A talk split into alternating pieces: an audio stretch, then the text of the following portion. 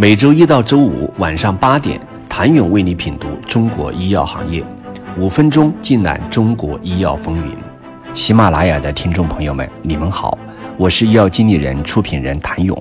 一个有意思的地方是，迪维斯是典型的家族企业，公司核心管理层主要为创始人莫拉利·迪维及其家族成员，儿子是现任 CEO，女儿也担任高管。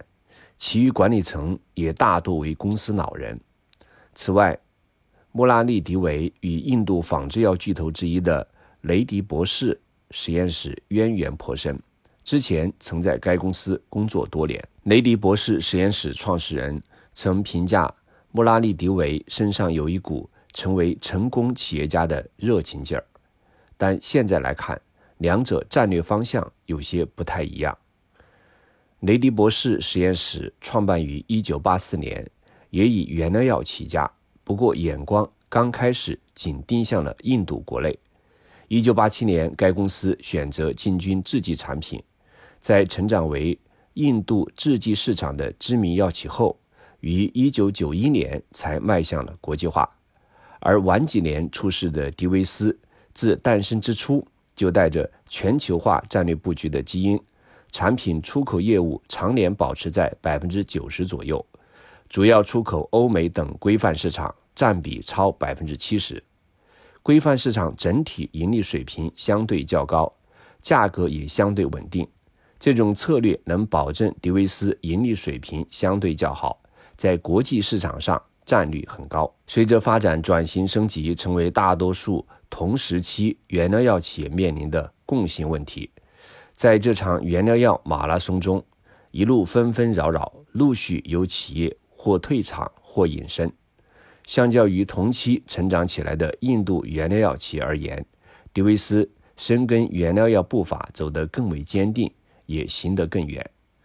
一批印度昔日传统原料药巨头，如雷迪博士实验室、西普拉等，逐渐剥离原料药业务，原料药业务占比日渐降低。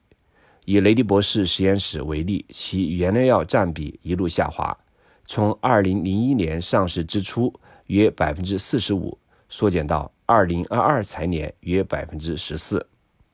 与之相反，虽然迪维斯也发展了其他业务板块，但从其主营业务占比来看，原料药业务始终排名第一，约占公司收入一半左右，并承接了部分原料药制造商退出的市场份额。销售额从二零一二年财年的九十三亿卢比上升至二零二一财年的三百四十八亿卢比，实现了营收稳步增长。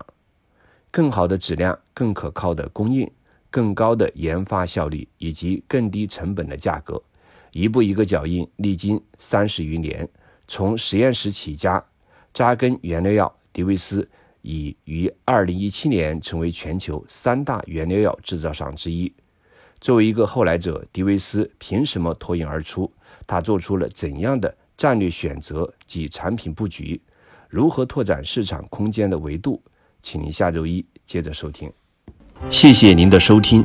想了解更多最新鲜的行业资讯、市场动态、政策分析，请扫描二维码或添加医药经理人微信公众号“医药经理人”。医药行业的新闻与资源中心，我是谭勇，周一见。